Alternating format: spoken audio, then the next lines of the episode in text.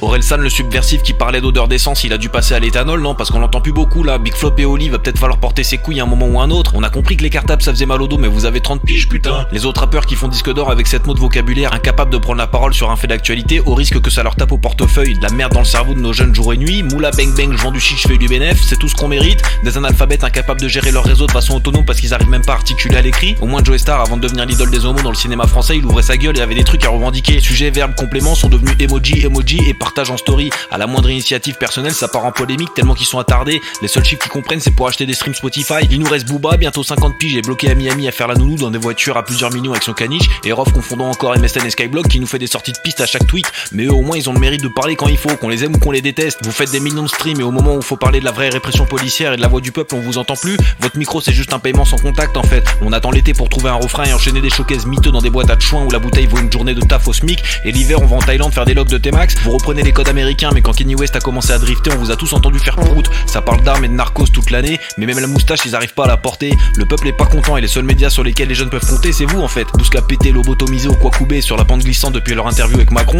On est loin des interviews dans des caves avec des mecs en cavale, hein. Ça ressemble plus à rien. Merci SCH d'avoir osé tweeter, en espérant que les autres arrivent à comprendre ce qui se passe et qu'ils retrouvent une once de cybercoronesse. Tu dirais que c'est un mec comment C'est un bon gars. C'est un bon gars. Thank you.